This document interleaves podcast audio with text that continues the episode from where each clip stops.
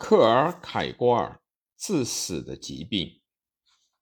克尔凯郭尔在本书的第一卷中主张，所谓致死之病，即是绝望。他说：“人就是精神，就是自己。这个自我是由第三者上帝所创造并决定的，与自己本身有关的一种关系。”所谓绝望，就是存在于这种精神、这种自我之中的病。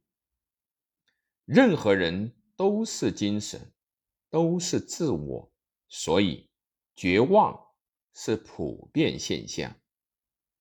除信仰者外，人皆有绝望。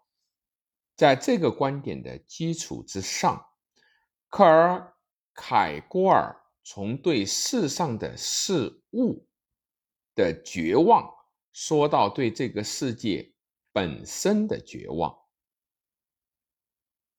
接着说明这个绝望实际就是对自己本身的绝望，然后又深刻描绘了绝望程度的加深，绝望的多种形态，从绝望到已经不愿做他自己的绝望。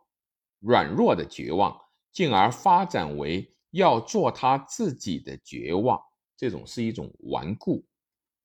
第二卷为绝望是罪，所谓罪，就是人在上帝面前不愿做，已经绝望了他自己本身，或者他在上帝面前绝望，而希望他就是他自身。克尔。海郭尔把这种称作为圣经对罪的唯一定义。他说：“与此相对，罪的反面是信仰。信仰希望自己就是自己本身，这时就会在上帝之中清楚的发现自己本身的根据。此外。”克尔凯郭尔还在本书中非难了黑格尔。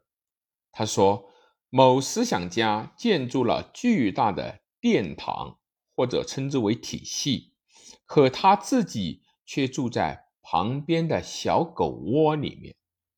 这是多么令人战栗和可笑的情景！